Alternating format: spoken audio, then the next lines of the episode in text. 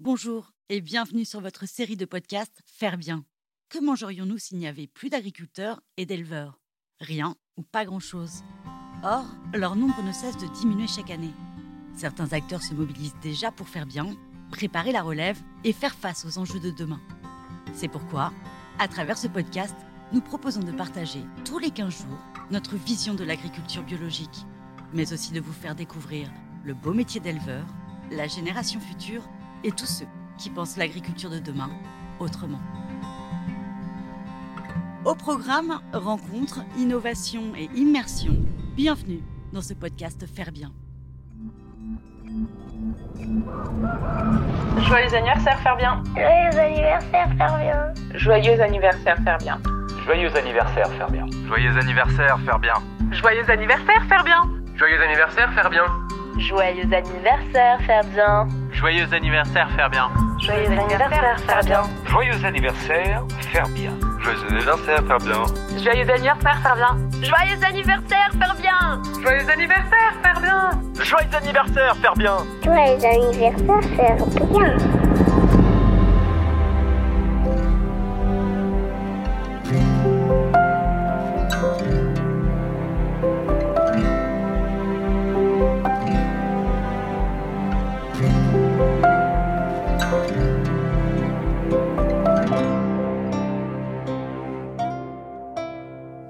Bonjour et bienvenue à tous.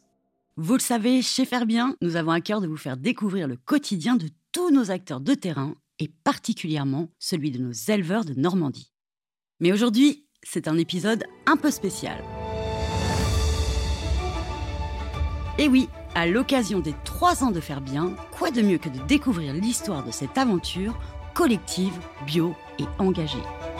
Alors, comment est née la gamme? Dans quel contexte Et surtout, quelles sont les valeurs et les engagements vis-à-vis des éleveurs Eh bien, grâce à Jade, Chélie et Christophe qui se sont impliqués dès la création de Faire Bien, c'est le moment d'ouvrir notre album de souvenirs et de vous faire entrer dans les coulisses de ces yaourts militants et solidaires.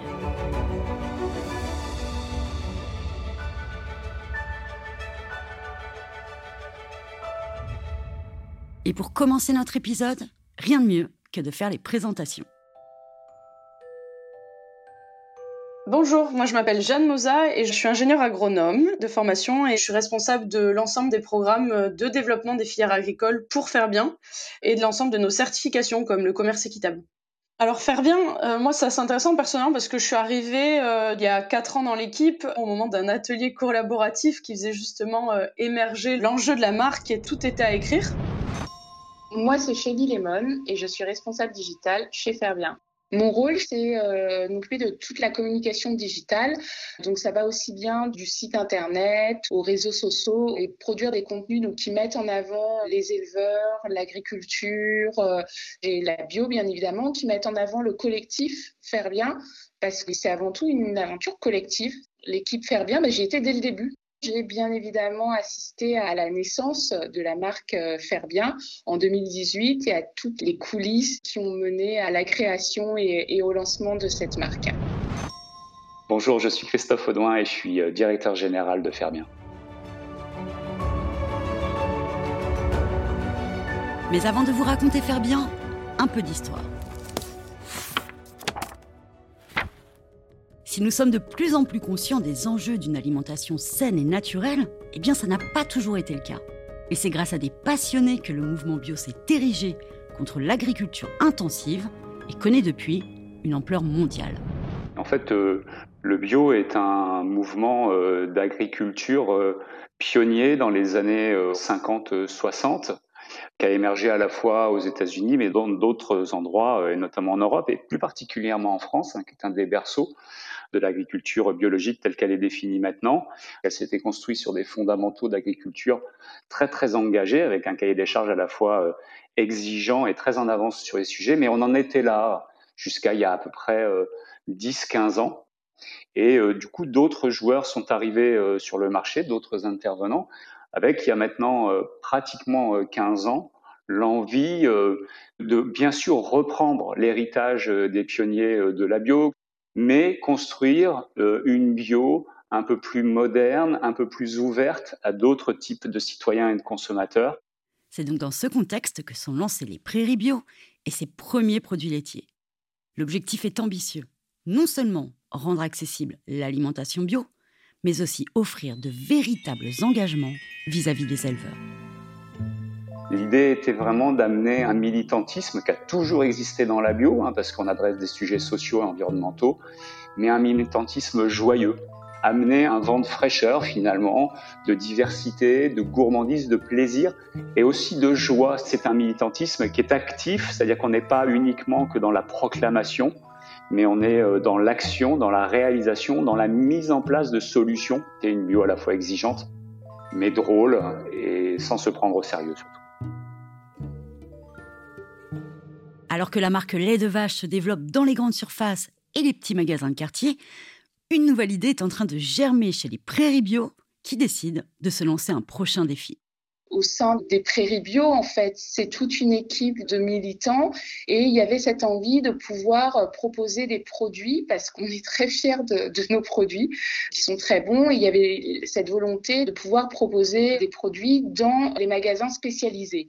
Un magasin spécialisé, ça va être toutes ces enseignes qui vont proposer des produits euh, bio qu'on ne trouve pas euh, en grande surface. Donc, ça va être des enseignes comme euh, Naturalia, Bio C'est Bon. Donc, à partir du moment où on avait cette volonté de rentrer dans les magasins spécialisés, il fallait créer une nouvelle marque.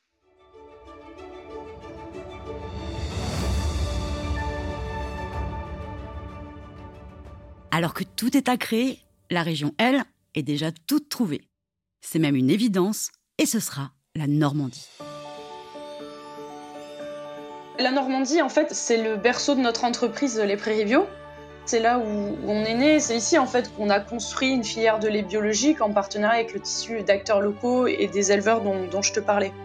C'est évidemment certainement la meilleure terre en France pour faire pâturer euh, des vaches et faire du bon lait.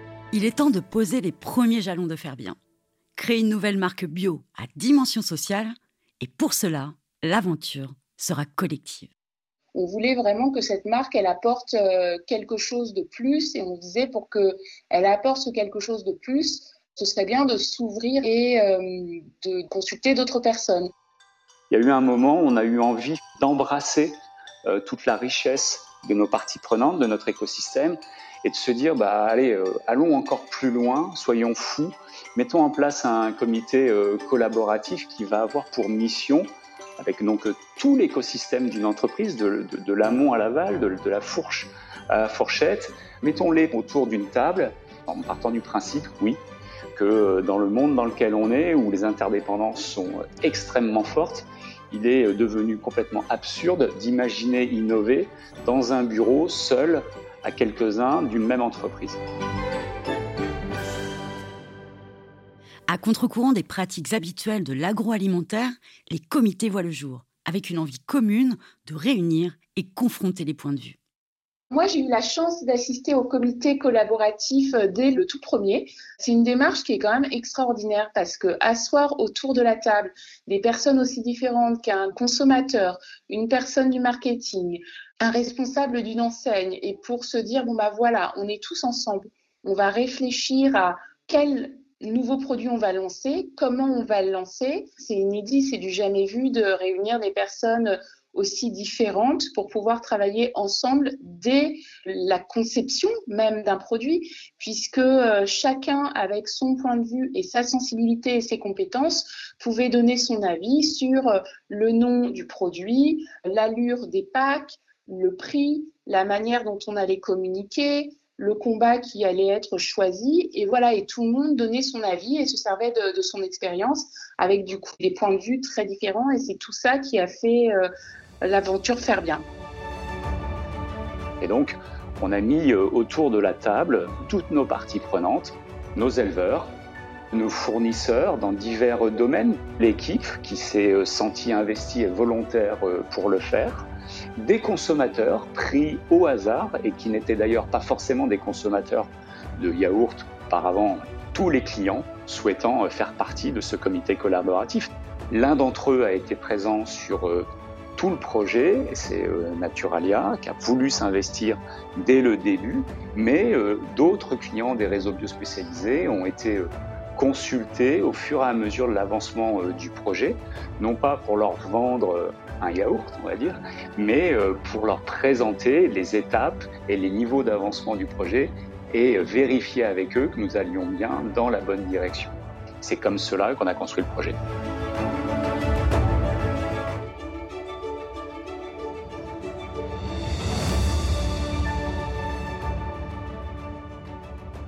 Mais avant que cette nouvelle marque n'arrive dans les rayons, une question de taille se pose. Comment imaginer un yaourt bio et militant qui contribuera pleinement au quotidien des éleveurs? On voulait que faire bien ait un combat particulier. On a envisagé plusieurs options, mais on n'était pas très satisfait. On a été doucement vers des problématiques euh, de filière.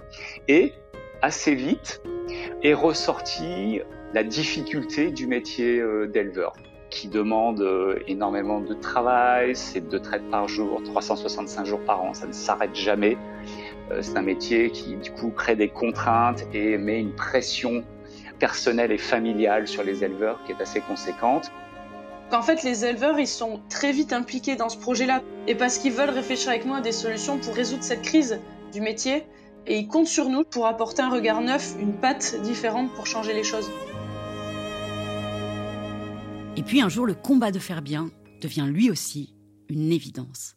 Et c'est François Roulant, un des éleveurs connus et reconnus de Normandie, qui va l'insuffler je m'en rappellerai, euh, je pense, toute, ma vie, à lever le doigt et a dit, en fait, je pense qu'au-delà de la pénibilité, euh, je vais vous parler euh, d'un cas, de mon cas personnel, mais probablement d'un cas qui concerne beaucoup de mes copains. En fait, on va dans le mur, les amis, parce que ce métier d'éleveur, qui effectivement est difficile, eh bien, avec le départ à la retraite massif d'un certain nombre d'entre nous, et je me suis renseigné, on est, est vraiment très nombreux. Hein, trois installations pour cinq départs, voilà les statistiques, eh bien dans quelques temps, on risque de ne plus avoir d'éleveurs laitiers en, France, en Normandie et même en bio. On aura à un moment un problème quand on n'arrivera plus à renouveler euh, les fermes bio et notre génération. C'est une marque qui est née dans un contexte assez passionnant. D'un côté, un marché des produits issus de l'agriculture biologique qui est en plein boom, avec des consommateurs qui sont de plus en plus conscients des enjeux autour de l'alimentation. Et de l'autre côté, donc évidemment, un développement de l'offre bio et donc une hausse croissante du nombre de producteurs agricoles qui se convertissent à la bio. Mais néanmoins, ces producteurs qui se sont convertis à la bio et qui ont transformé leur système pendant des années, pendant 10-15 ans auparavant, eh bien, ils approchent pour la plupart de la retraite et ne retrouvent pas de repreneurs, bien que leur système soit souvent attractif et qu'ils soient très fiers de leur métier. C'est l'enjeu du siècle, quoi pour répondre à cet enjeu et pour arriver à transmettre demain leur ferme. Moi, c'est pour ça que je suis hyper euh, fière d'être engagée dans cette marque. C'est vraiment une marque qui répond à un enjeu crucial pour nos producteurs. On a eu la chance d'avoir des producteurs engagés dès la genèse du projet Faire Bien. Euh, deux de nos producteurs euh, qui ont construit la marque avec nous de A à Z, c'est François et Loïc. Donc ils ont été là pour construire avec nous où est-ce qu'on met la valeur, à quoi ressemble la marque Faire Bien et à quel enjeu elle répond. Et puis d'autres producteurs ont naturellement rejoint l'aventure pour construire avec nous le concret derrière ce combat.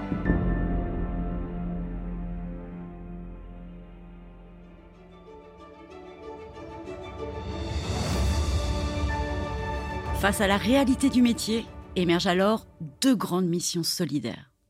La première, un dispositif inédit qui facilitera directement le quotidien de chaque éleveur partenaire. La première idée qu'on a eue, ça a été euh, justement de trouver des solutions très pratiques et très concrètes pour rendre la vie d'un éleveur aujourd'hui euh, un peu plus facile.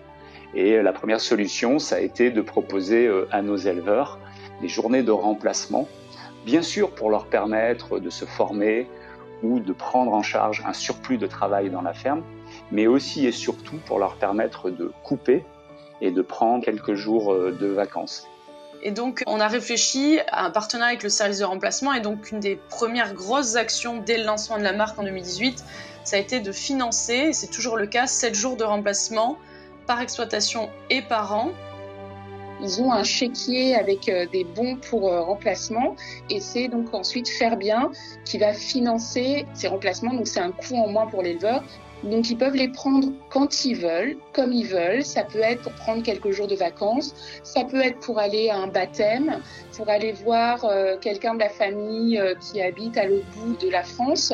Voilà, c'est vraiment pour leur permettre de faire une pause, de sortir la tête de l'étable sans avoir à soucier de euh, qui va s'occuper de leurs bêtes et de leur exploitation pendant leur absence.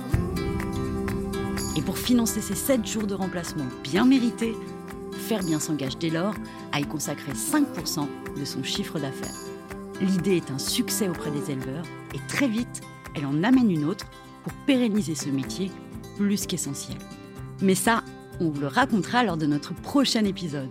Et oui, on a encore bien des choses à vous dire sur les combats et les actions de Faire Bien. Alors, avant notre prochain podcast, n'hésitez pas à découvrir à travers nos épisodes nos portraits et nos immersions dans les fermes de François Roulant, mais aussi celles de Lucie, Mathieu, Arnaud ou encore Thierry et Damien, sans oublier Céline Collet, la responsable du service de remplacement. Enfin, merci beaucoup à Jade, à Shelly et à Christophe de nous avoir partagé leurs souvenirs et de s'être prêtés à l'exercice. Et bien sûr, à vous qui nous écoutez, Merci une fois de plus pour votre fidélité et votre engagement. À très bientôt.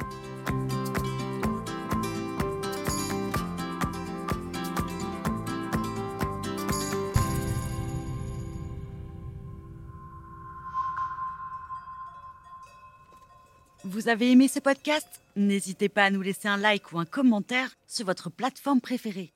Et pour ne manquer aucun épisode, abonnez-vous. À bientôt